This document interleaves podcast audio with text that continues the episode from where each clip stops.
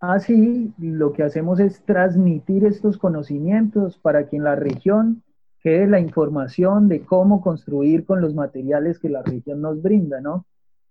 Entonces, a la vez que estamos construyendo un proyecto y generando empleo, le estamos transmitiendo el conocimiento a las personas de cómo construir con materiales nobles, ¿no?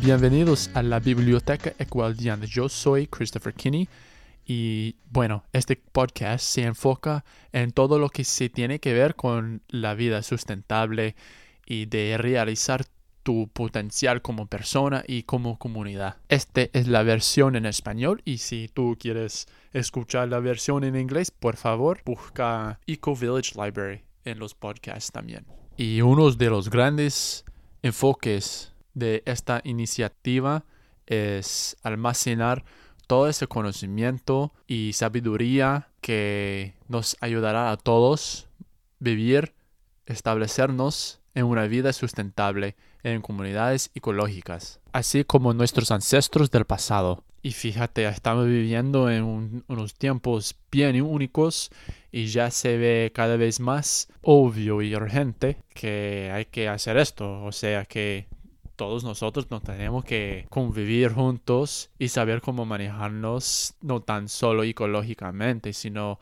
emocionalmente y con todas esas dimensiones que existen. Y bueno, ya que la mayoría de nosotros andamos atareados, nos quedamos disponibles, o sea, con los oídos disponibles de escuchar contenido y contenido que aún así nos ayudará a seguir adelante a ese objetivo.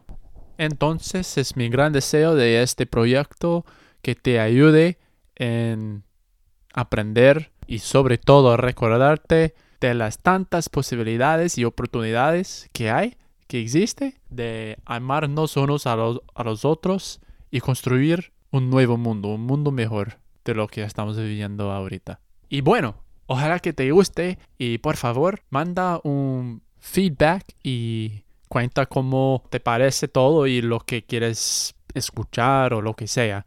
Y también hay una parte de este podcast que me gustaría abrir al público de invitar a ustedes de leer un libro y de discutirlo aquí públicamente. Entonces, por favor, también escríbeme si eso te interese. Y bueno, vamos escogiendo un libro y hablarnos de este libro aquí. Okidoki. En este episodio yo tengo un invitado especializado en la arquitectura natural, o sea, la bioconstrucción, construyendo con bambú, guadua, materiales naturales y eso. Su nombre es Nicolás, fue el fundador de Regenerativa, una empresa basada en Colombia que hace esos tipos de proyectos de edificios de bioconstrucción. Y yo conocí a Nicolás cuando yo estaba viajando por Colombia hace un par de años y yo estaba conociendo unas ecoaldeas por ahí. Luego yo fui a tomar un curso de permacultura en Marizales y ahí nos conocimos y a través de los años yo vi que estaba haciendo unos proyectos tan chéveres así con la bioconstrucción y bueno, aquí nos hablamos todo sobre eso y fue una conversación tan chévere. Entonces, por favor, mándale su amor, revisa su trabajo, lo que está haciendo y bueno, ojalá que te, que te guste.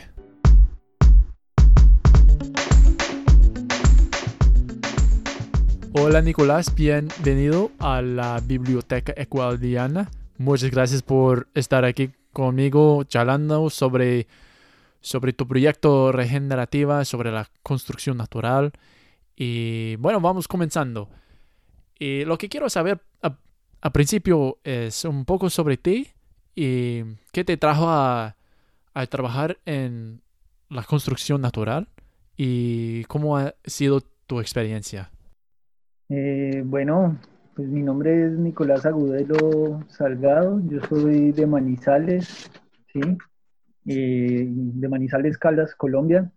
Yo realmente terminé mi carrera y un poco como abrumado por cómo se vive actualmente, ¿sí? Y por cómo se construye, ya que la industria de la construcción es una de las más contaminantes en el mundo. Decía, bueno, ¿cómo se puede cambiar el paradigma del habitar humano? Entonces emprendí un viaje por Sudamérica, recorriendo, conociendo cómo se, cómo se construía ancestralmente en cada uno de los territorios y desde ahí fui aprendiendo, eh, digamos, lo que era la construcción sustentable, ¿no? Cómo se construía con lo que cada territorio brindaba, con los materiales que habían ahí.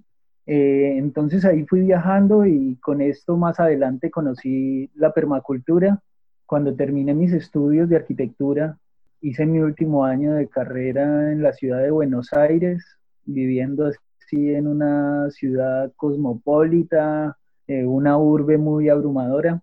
Eh, fue toda una experiencia muy bonita, mucho aprendizaje. En Argentina, en ese viaje, conocí la permacultura a mitad de año Estuve viviendo 15 días en una ecualdea espectacular que se llama el Jardín de los Presentes, ¿sí? Y estando allí, pues fue como descubrir que hay otras formas de habitar, ¿no? Eh, de construir, de entablar un diálogo armónico con, con la tierra y el lugar que habitamos.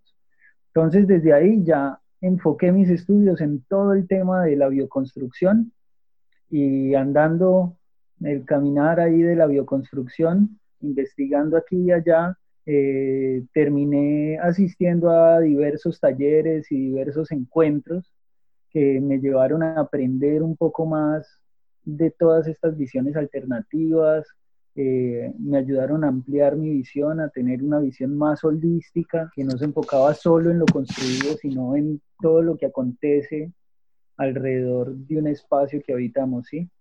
Y pues ahí ya es donde entré a estudiar todo el tema de diseño permacultural y pues me enfoqué ya en el desarrollo de proyectos eh, bioclimáticos y sostenibles.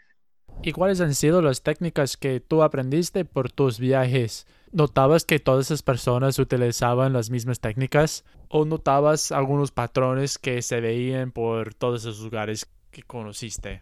Pues bueno, digamos que, viajando, pues yo creo que uno de los materiales que más abunda y con, con uno de los cuales es con el que más se construye en este planeta es la Tierra. Creo que por ello este planeta se llama así, ¿no? No es el único, simplemente es uno de tantos, pero es el más usado, ¿sí? Entonces ahí descubrí que realmente muchas de las técnicas aplicadas en construcción en tierra se usan en los diversos continentes. Y en Latinoamérica, por ejemplo, predominan eh, dos técnicas. Yo me enfoco más en Latinoamérica, que digamos es donde he estudiado más a profundidad los temas. Pero entonces está la quincha o areque, ¿sí? En muchos países se conoce como quincha. Hay distintos tipos de quincha, hay quincha peruana, francesa, ¿sí?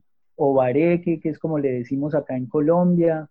Eh, o por ejemplo en Brasil se le conoce como taipa jimao, pero es la misma técnica, ¿sí? Es un entramado de madera o de guadua, el cual se rellena con tierra, ¿sí? O sea, ah, el, barejo tapia es una técnica que usa su estructura principal en maderas locales, ¿sí?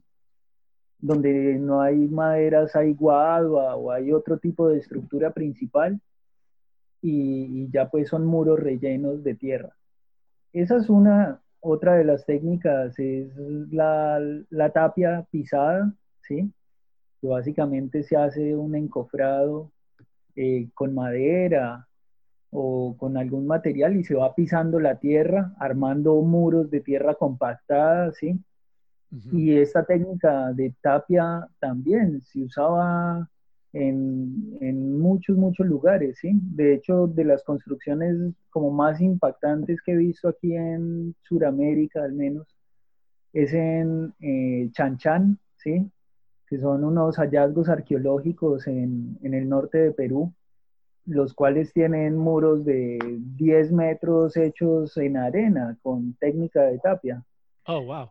Entonces, digamos que eso me llevó a ver que, pues, que realmente estas técnicas son milenarias, ¿sí? Investigando más por el mundo se encuentra que hay una ciudad que se llama, por ejemplo, Shibam en Yemen, y es una ciudad que tiene edificios de 9 y 10 pisos hechos en barro, y es una ciudad que existe hace 600 años, ¿sí? Yo vi fotos de tierra, puramente tierra, ¿verdad? Como rascacielos de tierra. Eh, se le dicen el Manhattan de barro, ¿sí? O sea, es pura tierra. Entonces, realmente, eso lo que mostraba es que pues, realmente construir con los materiales que la tierra nos brinda eh, nos permite hacer cosas a veces que no alcanzamos ni siquiera a imaginarnos. Simplemente es profundizar más en la técnica estructural, ¿sí? Para, para poder desarrollar unas buenas construcciones, que sean seguras, que, sean sismos resistentes y además que brindan un confort eh, a las personas para vivir allí, ¿sí? Al enfocarme, digamos, en este estudio de, la tierra, digamos, ahora que estamos hablando un poco de este material, es muy interesante ver cómo la tierra es un material vivo y es un material que respira, ¿sí? Entonces, a diferencia del cemento, hoy vivimos la mayoría de personas en las ciudades en capsulitas de cemento. El cemento es un material mineral compacto, ¿sí? Que no, no transpira. Entonces, si vivimos en un espacio que hay un déficit de humedad, ¿sí? Y vivimos en una construcción en cemento, seguramente con el pasar de los años vamos a ver que somos más propensos a tener problemas respiratorios, problemas en la piel, ¿sí? porque va a haber un déficit de humedad en el ambiente. El barro lo que tiene es que transpira, entonces si hay déficit de humedad al interior, él va a permitir que la humedad del exterior entre y regula esa humedad, ¿sí? ¿Y cómo se puede prevenir el crecimiento del mold por tanta humedad que se pasa por las paredes? ¿Cómo se puede prohibir que el mold se forme? Bueno, realmente en, la transición de la, de la bioconstrucción a la construcción con los materiales industrializados, vamos a llamarle, ¿sí? Eh, me gustaría acá enfocarme un poquito en ese término, y es que desde hace 200 años la industria de la construcción ha empezado a manejar unos materiales después de la revolución industrial, ¿sí?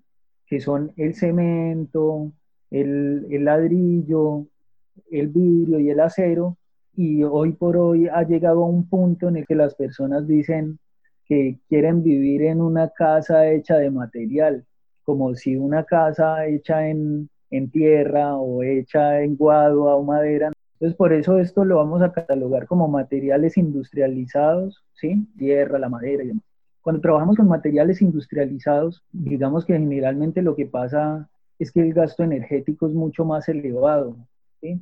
en todo, desde su extracción, producción hasta el consumo, que es la elaboración de los materiales industrializados, ¿cierto? Que son esos materiales que vienen después de la revolución industrial, como el cemento, el acero, el vidrio, el ladrillo.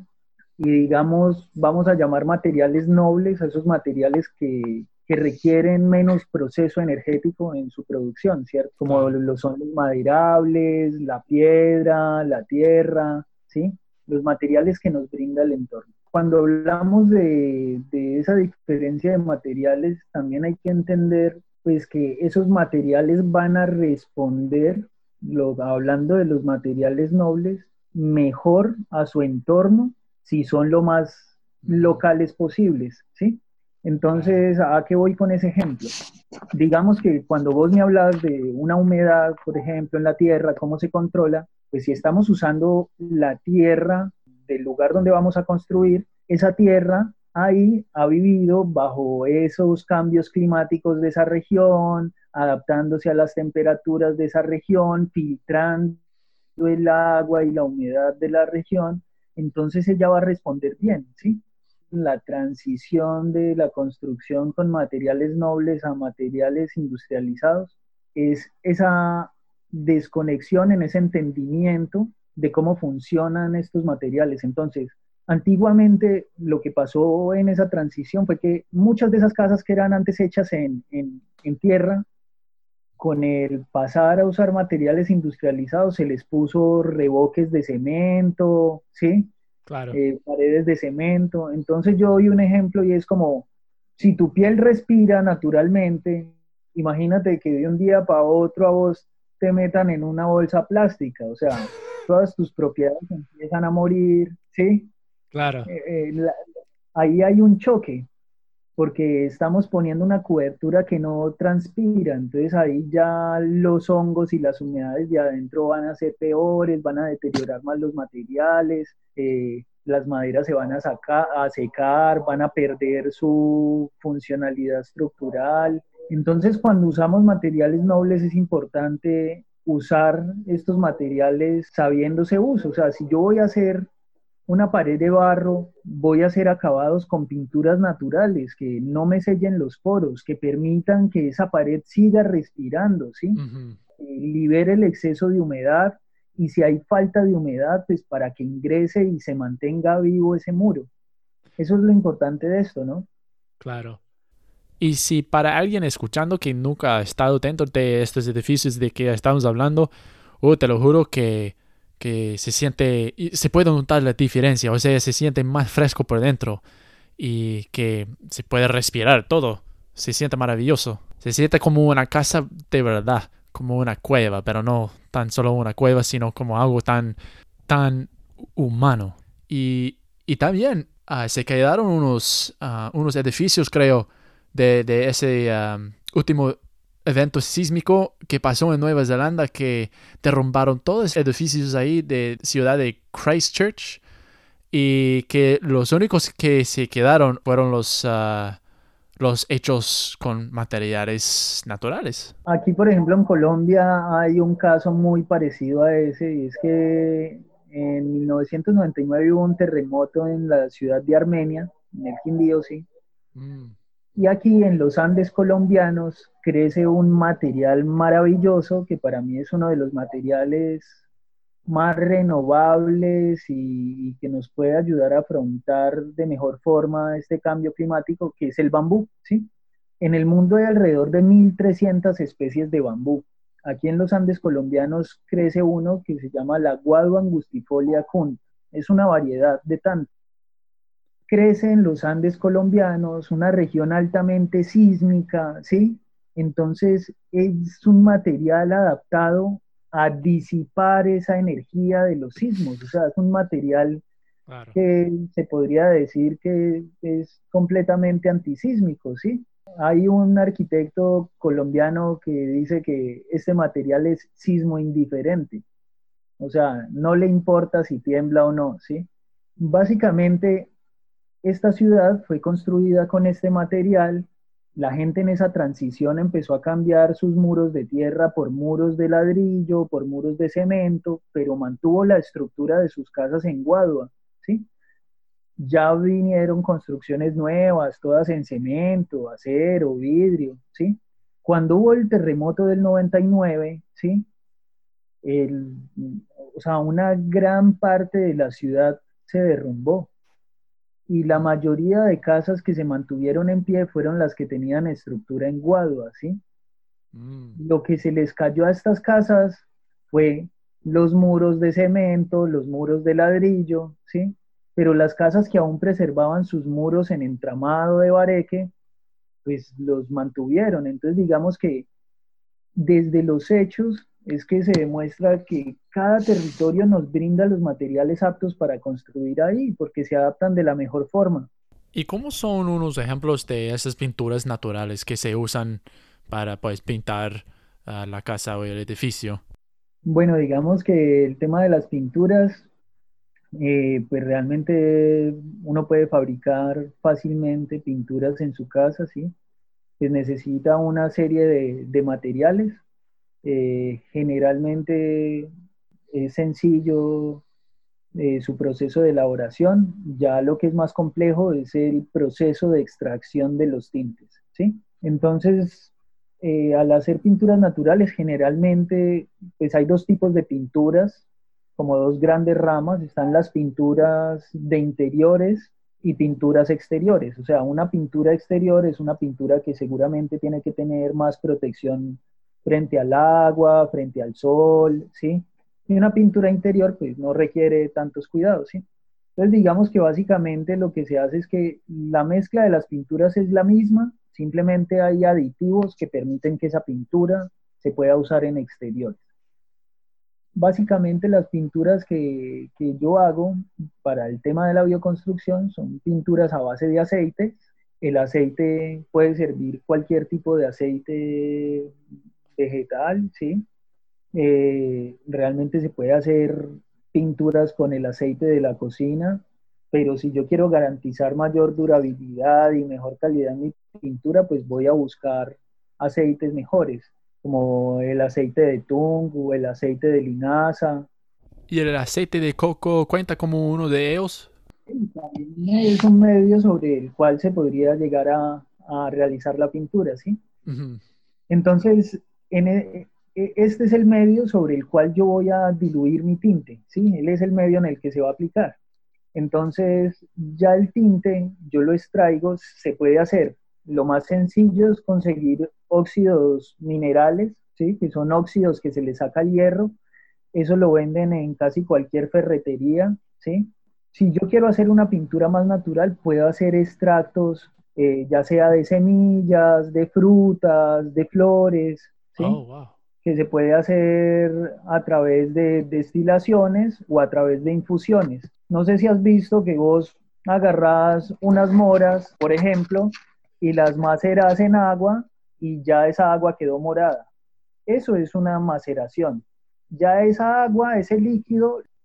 Mezclar con el aceite. Que macerar las moras en aceite para que el aceite se pegue, para que la pintura se, se pegue en el aceite y ya ahí comienzas a diluir, ¿sí? De esta forma se pueden destilar muchísimos colores, ¿sí? En el aceite yo tiro las flores o las frutas o lo que quiera que me empiece a pintar, o el achote, y ahí voy a ir ganando el tono. Dependiendo del tono que quiera, pues tengo que agregar mayor cantidad o menor cantidad. Yo muchas veces lo que hago eh, cada que visito algún proyecto es pues mirar qué tipos de flores dan pigmentos, hay hojas que dan pigmentos, ¿sí? Y digamos que con esto ya se crea el color. Ya de ahí para aplicar, al ser una pintura de aceite, pues es una pintura que es más compleja de aplicar, entonces requiere de un diluyente. Si hablamos de diluyentes naturales, generalmente el que uso es trementina. La trementina es hecha a base de la resina de los pinos, pues un, árbol, ¿sí? Entonces, de la ah. resina de algunos árboles se sacan extractos que sirven como diluyentes para oh, que la pintura se deje aplicar mucho más fácil. Y si yo quiero que la pintura ya sea hidrófuga, o sea, que me repela el agua, pero que permita que haya ese traspaso de humedad y que el muro respire, ¿sí? o sea, que no lo selle por completo, pero sí que lo proteja del agua, entonces le agrego, por ejemplo, cera de abejas. La cera de abejas se usa, eh, o cualquier cera, se usa en cantidades bajas. Entonces, por ejemplo, yo por cada litro de aceite, ya con el pigmento y el color que quiera, ¿sí? Agrego 15 mililitros o 15 gramos de cera de abejas. Derretido. 15 gramos, sí. Ok. En ese aceite, caliento ese aceite y sobre ese aceite eh, empiezo a echar la cera de abejas rayada o picada para que se disuelva más fácil, ¿sí? Sin elevar el aceite a muchísima temperatura para no ir a quemar eh, los ingredientes que hay incorporados, ¿sí? Simplemente más o menos a 40 grados ya la cera de abejas se va fundiendo. Entonces no necesitamos elevar mucho la temperatura, sino elevarla hasta el punto en el que la cera de abeja se disuelve. Oh, wow. Entonces digamos que así, ya con esto hago que la pintura me aguante agua. O sea, yo ya con eso puedo pintar una pared exterior y le puedo echar un chorro de agua y va a rebotar. Qué loco. Entonces, pues digamos que esas son, por ejemplo, algunas técnicas que se han ido recopilando pues en este andar. Eh, hay muchas más técnicas, o sea, también si uno se va a la antigüedad están, por ejemplo, las pinturas al fresco, ¿sí? Que era como protegían los renacentistas sus pinturas y realmente lo que ellos usan es clara de huevo, ¿sí? Entonces ah. hacían pinturas a la cal con clara de huevo y esto es lo que ha permitido que pinturas duren 500 años. ¿Me hago entender? ¿En serio? Si hablamos de, de, cómo preservar con técnicas naturales, pues hay montones. O sea, lo importante es como indagar qué es lo que tenemos en nuestro entorno, qué materiales hay, ¿sí? Y empezar a, investigar y a jugar con los materiales que la Tierra nos brinda. Claro. ¿Y cómo fue la formación de Regenerativa? O sea, como el, inicio de, tu organización. Y, también e, e, ese público ahí ya tiene algún conocimiento de los materiales naturales y con bioconstrucción o solamente saben unos pocas personas. ¿Y ustedes usan unos programas, métodos o, cómo, cómo, es su proceso de diseño? Eh, bueno, eh, pues realmente para contarte un poco de Regenerativa, eh, Regenerativa nace hace dos años aproximadamente con el sueño de cambiar el paradigma del habitar humano, sí, de, de realmente que desde la ejecución de los proyectos, desde el diseño, desde el encuentro con el cliente, desde cada paso que se da, pues poder hacer las cosas de una forma eh, donde se cuide de las personas, se cuide del planeta y realmente haya una repartición justa de los excedentes, ¿no? Conservando esas éticas de la permacultura. Entonces, pues nosotros realmente la construcción en este momento en el mundo, en su mayoría, es construcción con materiales industriales, ¿sí? El gremio de la construcción es un gremio difícil, ¿sí? Hay mucho machismo, eh, mm. siempre hay muchas jerarquías y hay generalmente un maltrato a los trabajadores, ¿sí? O digamos que pues hay una denigración debido a esas mismas jerarquías. Entonces lo que buscamos desde que nace la idea pues es hacer todo esto diferente, ¿no? Hacer un trabajo donde realmente todos somos iguales y valemos lo mismo como personas que somos. Simplemente eh, hay roles diferentes y se respetan los roles para que el proyecto funcione, ¿cierto? Pero nadie es más que nadie, todos somos seres humanos, todos podemos equivocarnos en algún momento, eh, pero pues todos estamos en un aprendizaje constante, ¿sí? Eh, entonces, pues así nace, em, empezamos, eh, mi socio se llama Luis Eduardo Osorio y mi persona, eh, él ha estado enfocado más desde el área de diseño, con todos los programas pues digitales, hacemos diseño con herramientas como AutoCAD, Revit, SketchUp, Lumion, sí, usamos varios programas que nos permiten ah, dar una de los proyectos. ¿Sí? y, ya la ejecución de obra, eh, pues lo que buscamos es siempre contratar algunos técnicos en este tema de la bioconstrucción, ¿sí? O sea, arquitectos o maestros que ya conozcan un poco más a fondo el tema de la construcción con materiales naturales y del resto del equipo que se contrata siempre buscamos contratar personas locales, ¿sí? Entonces llegamos a un territorio, con dos o tres técnicos en el tema y hacemos contratación de personas locales. Así, lo que hacemos es transmitir estos conocimientos para que en la región quede la información de cómo construir con los materiales que la región nos brinda, ¿no? Entonces, a la vez que estamos construyendo un proyecto y generando empleo, le estamos transmitiendo el conocimiento a las personas de cómo construir con materiales nobles, ¿no? ¿Y ustedes hacen eso con, los trabajadores o con la comunidad, como de forma de talleres? ¿Cómo, cómo se hace? Pues principalmente a los trabajadores, ¿sí? Dependiendo del proceso y del acuerdo con el cliente, hay procesos donde hemos podido abrir el espacio de la construcción a talleres para que personas de afuera, becamos a las personas de la comunidad y hacemos talleres donde ya personas externas viajan a visitar el proyecto y aprenden y se hacen talleres generalmente de tres días, donde se enseña sobre construcción en guadua, construcción en tierra, ¿sí? Pues dependiendo de lo que estemos eh, trabajando en la obra.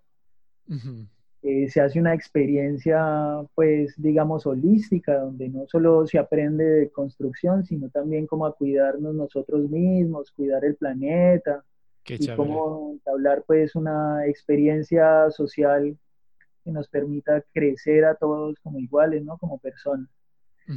Pues básicamente así funciona, como te digo, eso depende del cliente. Hay proyectos en los que hemos abierto y hemos dado varios talleres, hay proyectos donde simplemente nos contratan para ejecutar y quienes se llevan el conocimiento son las personas que están trabajando de lleno.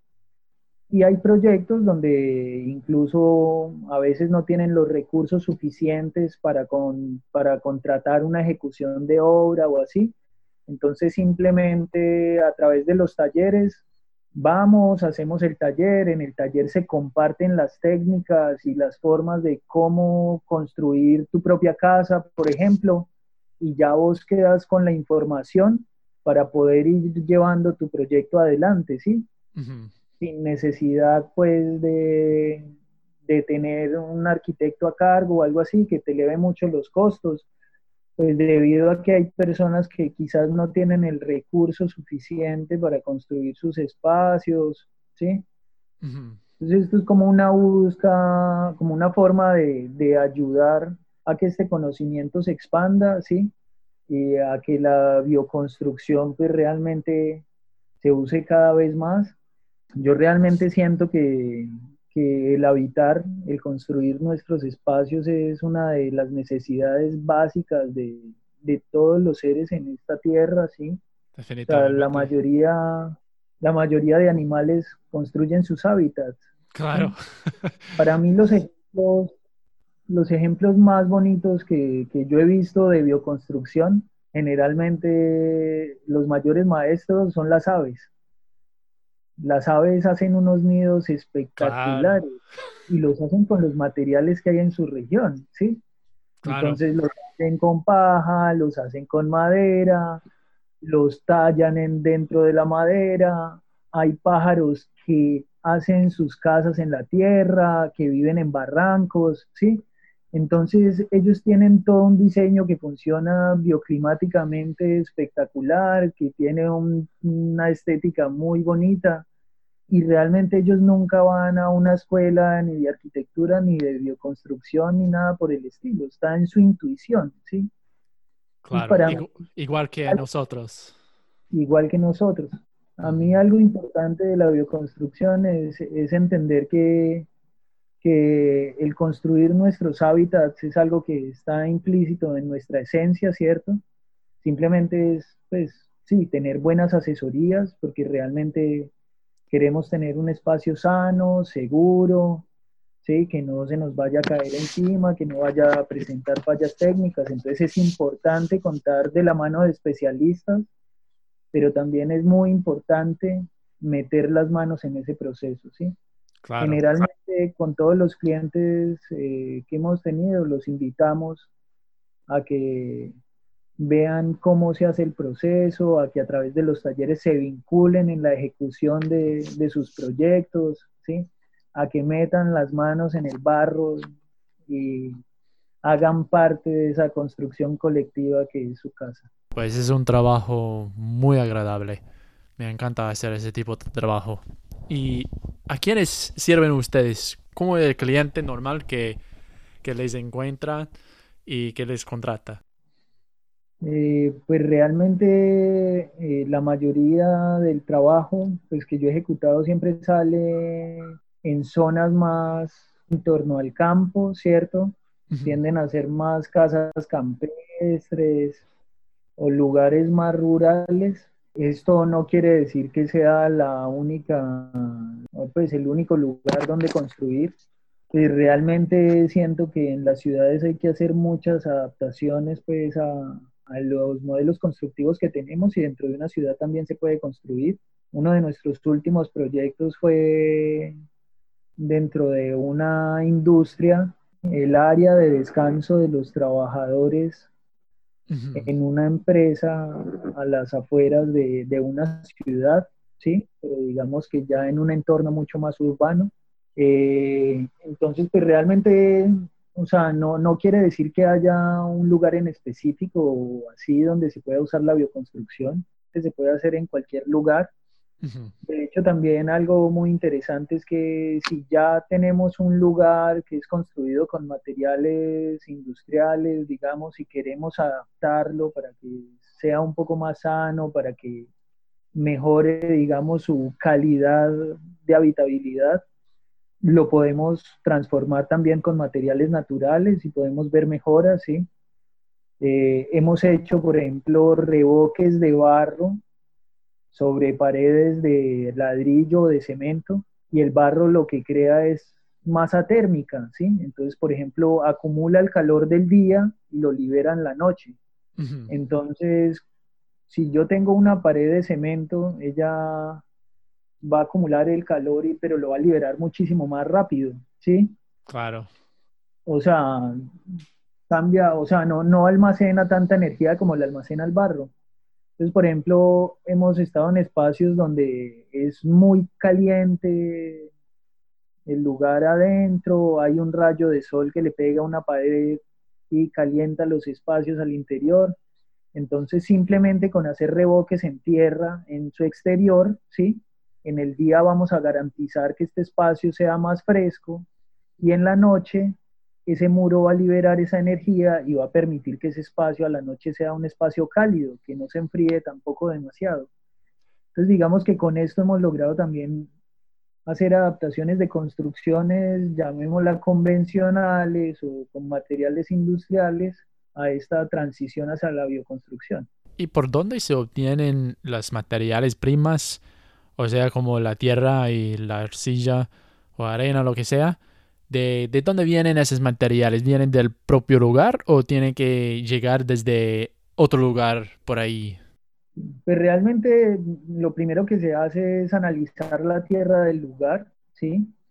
Eh, la tierra tiene tres componentes, arcillas, limos y arenas, y dependiendo de las proporciones que tenga, pues siempre va a tener que requerir de uno u otro agregado, ¿sí? Hay tierras que toca agregarles más arena para poder usarlas.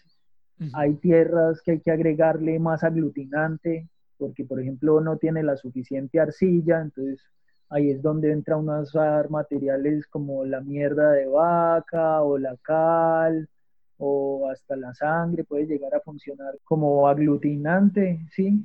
Y hay tierras que realmente no requieren que se les agregue nada, que tienen las proporciones perfectas. Entonces digamos que se analiza la tierra del lugar y dependiendo de eso se traen los otros materiales de afuera para poder llegar a esa mezcla que deseamos. Digamos que hay lugares donde no se posee la tierra, si estamos en una ciudad, pues o sea, yo no puedo sacar tierra de ahí, entonces ahí ya nos toca comprar tierra de afuera, pero buscamos pues que sea tierra de la región, ¿sí? O sea, no es tierra que venga de una ciudad a otra, sino simplemente de las afueras de la ciudad. Buscamos una tierra que tenga las condiciones aptas y, y la llevamos hasta el lugar. Lo que buscamos es disminuir, digamos, los trayectos de los materiales para mitigar el impacto ambiental pues en su huella ecológica. Yo tengo una pregunta. Hay muchas reglas y normas oficiales, digamos, que exigen como unos permisos de unos arquitectos o del gobierno, lo que sea, como que tú, o sea, tú, que ustedes tienen que pasar por un proceso legal para poder permitir esta construcción de estos edificios, como por ejemplo en los Estados Unidos. Lo que se tiene que hacer muchas veces es que tú tienes que como tener a alguien, ah, como un arquitecto, un ingeniero o lo que sea, que tenga su licencia y que, que esta persona estampe esos planos para que se aprueben bajo los ojos del gobierno para poder seguir adelante. ¿Cómo es ahí donde viven ustedes? Bueno, digamos que todo el tema de la bioconstrucción es algo bien curioso en torno a temas legales, porque pues, digamos que si uno se va a la historia de, de cada lugar, todos los territorios fueron construidos con materiales naturales de la región y con el pasar de los años se fue mudando o cambiando hacia los materiales industrializados. Hoy por hoy las leyes en la mayoría de países impiden la construcción con materiales naturales, ¿sí? Ponen muchísimas barreras y muchos limitantes. Incluso, es prohibido construir con materiales naturales, ¿sí? Yo te digo, por ejemplo, acá en mi país, en Colombia, ¿sí? Un país donde el 80% de las construcciones, digamos, se levantaron, digamos, gracias a un material que es la guadua, porque si bien no todas las construcciones son en guadua, para construir con materiales industriales eh, se usaba la guadua para hacer apuntalamientos, para, o sea, como para hacer todo lo que va alrededor de una construcción, ¿sí? Eh, entonces ayudó a levantar muchísimas construcciones y en Colombia estaba prohibido construir con guadua hasta el año 2010. entonces es algo como medio contradictorio. Eh, hoy por hoy hay muchos, o sea, hay una norma sismo resistente, pues digamos que, que lo que sí tiene la normatividad es que ha hecho estudios profundos de resistencia, de cómo funciona en el tiempo, de dónde son sus puntos, digamos, eh, de quiebre de las estructuras. Y la misma norma, todas estas investigaciones, pues lo que han hecho es, digamos, asegurar una calidad técnica para que tu casa no se caiga, pues si es hecha con esto, con, eh, con este tipo de estructuras. Entonces, es bueno cuando sale la norma porque pues da como unos pasos a tener en cuenta, ¿sí? Pues, también es, es un poco complejo que limita mucho, ¿sí? O sea, como te decía, en Colombia, por ejemplo, la construcción con tierra en estos momentos, hasta donde yo estoy enterado, eh, se puede hacer en lugares patrimoniales y se puede desde la restauración de lo patrimonial, ¿sí? pero para hacer obra nueva en tierra, pues, los permisos son bastante complicados. Y Nicolás, ¿tú te puedes imaginar un futuro donde se encuentran juntos eso de construir con materiales naturales y de incorporar como las reglas y las leyes legales, lo que sea? Eh, sí, realmente yo siento que lo que necesitamos es apostarle cada vez más a estas técnicas, ¿sí? tenemos que fusionar esos mundos porque pues, realmente, eh, si bien el sueño de Cualdeano quizás sea alejarse de la ciudad y crear estilos de vida totalmente autosuficientes, ¿sí? No nos podemos alejar de la realidad actual en la que vivimos y, eh, y la mayoría de gente vive en urbes en este momento, ¿cierto? desde el 2014 para acá somos más las personas que vivimos en la ciudad que las que vivimos en el campo. Entonces hay que entender ese contexto y entender que también hay que aplicar toda esa normatividad, pero de forma consciente, coherente, sustentable, donde dejemos de contaminar y empecemos a construir con conciencia. Entonces, mi invitación es a que todo arquitecto, ingeniero, o sea, persona que, que pueda llevar investigaciones sobre estos temas a un nivel más profesional y profundo, hacer pruebas de laboratorio, hacer manuales de ejecución, ¿sí? Eh, poder llevar esta documentación a los gobiernos, a la alcaldía, al, al Estado, pues, en el que vivamos, para que podamos hacer de este tipo de construcciones construcciones legales, ¿sí? Claro, claro. Que no sea prohibido construir con estos materiales, sino que demostremos que estos materiales son más seguros, son más sanos, nos permiten tener una mejor calidad de vida nosotros, nos ayudan a mejorar nuestra condición de salud, ¿sí? Impactamos medios, el medio ambiente y pues realmente eh, evitamos, digamos, este colapso que estamos viviendo en la actualidad, ¿no?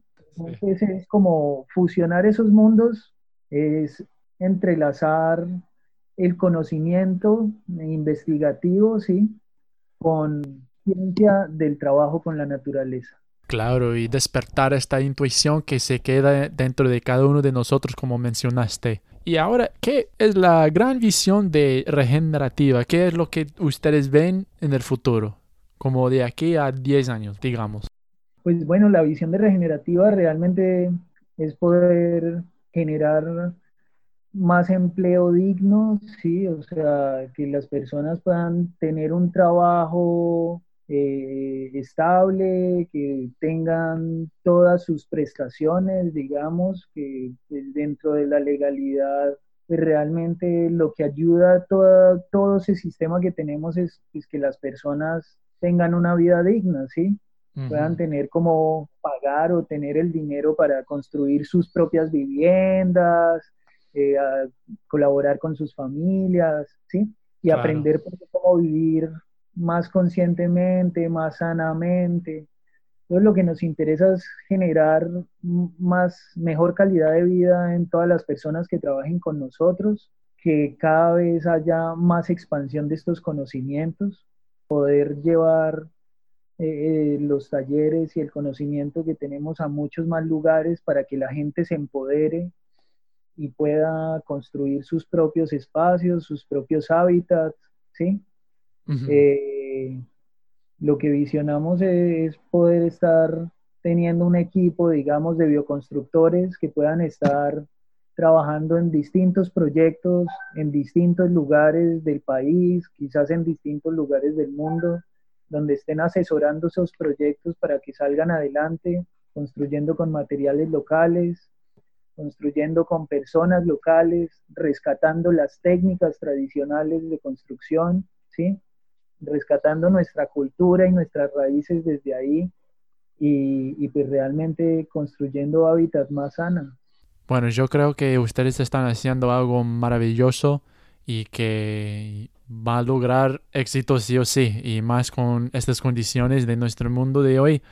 Y yo soy, yo personalmente muy optimista de las cosas y más cuando yo veo que, que van surgiendo proyectos y organizaciones como ustedes. Y bueno, yo creo que esto ya fueron todas las preguntas que yo tenía en mi mente, pero me falta una y una que siempre pregunto a cada persona con quien entrevisto. Y esta pregunta es, si tú puedes ser cualquier animal del universo, ¿cuál serías y por qué?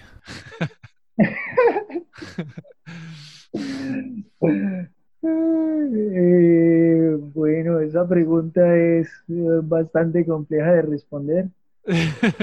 Eh, pues digamos, si hay un animal como con el que he tenido alguna conexión en algún momento, con el que me identifique, pues quizás es un colibrí, ¿sí? Oh, interesante. hay dos cosas quisiera nombrar de ello, uno, pues los colibríes son seres que se agitan mucho, pero también logran mantener la calma, ¿no? O sea, mm. dicen que es de los pocos animales como que logran entrar en estado de meditación, ya que agitan sus alas muchísimas veces por segundo, pero a la vez cuando se calman bajan demasiadas su, su revolución. Entonces eso lo permite, digamos, cambiar de estados energéticos fácilmente, ¿sí? Claro. Eh, y lo otro, no sé, hay una historia que me gusta, que es la historia del colibrí y del bosque, y es que había un bosque incendiándose, ¿sí? Y el colibrí iba y cargaba agua en su pico, ¿sí? Y iba y echaba agua al bosque para apagar el incendio. Entonces de repente otro animal lo vio y le dijo, colibrí, pero ¿usted qué le pasa? ¿Usted es que es bobo? O sea, ¿usted cree que con su piquito y con esa cantidad de agua va a poder apagar el incendio? Y el colibrí le dijo, quizás yo no lo pueda apagar solo, pero estoy haciendo mi parte. Mm, me encanta. esa historia me identifica un poco y pues sí, pues quizás no pueda apagar el incendio, quizás estamos en ese proceso en transición, pero pues estamos caminando para poder hacer cada uno nuestra parte.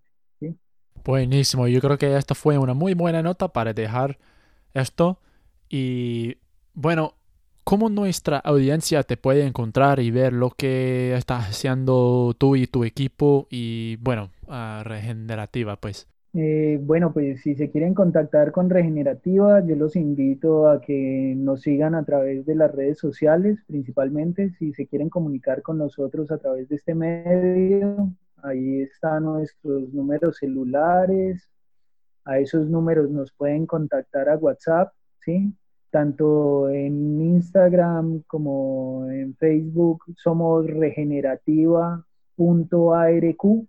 Nuestro correo regenerativa gmail.com y pues regenerativa nace, o sea, su nombre habla de regenerar la tierra. Tenemos que dejar de hacer construcciones pensando en consumir y contaminar eh, y empezando más bien a pensar en que todos los materiales que usamos sean materiales renovables y que los podamos regenerar.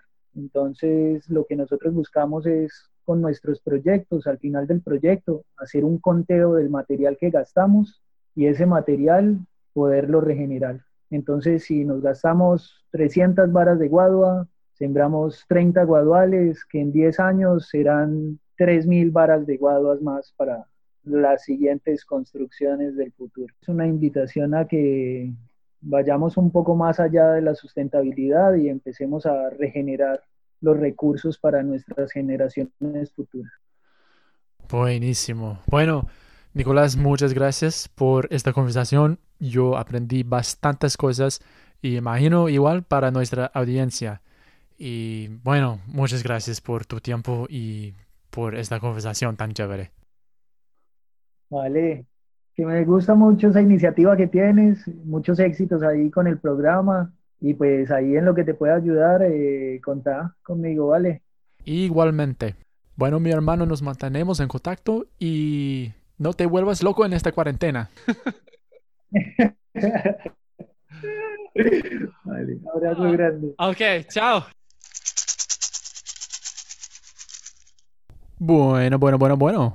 ¿Qué tal la conversación? Si a ti te gustó, por favor, manda un review, un feedback en la plataforma donde escuchaste este podcast y bueno, revisa el trabajo que está haciendo Nicolás y Regenerativa y bueno, que te construyan tu propio hogar natural. Bueno, aquí te dejo y para cerrar, disfrútate de una canción que ha hecho mi propio hermano, o sea, mi hermano biológico. Entonces, ah, hasta la próxima, con mucho amor. Chao, chao.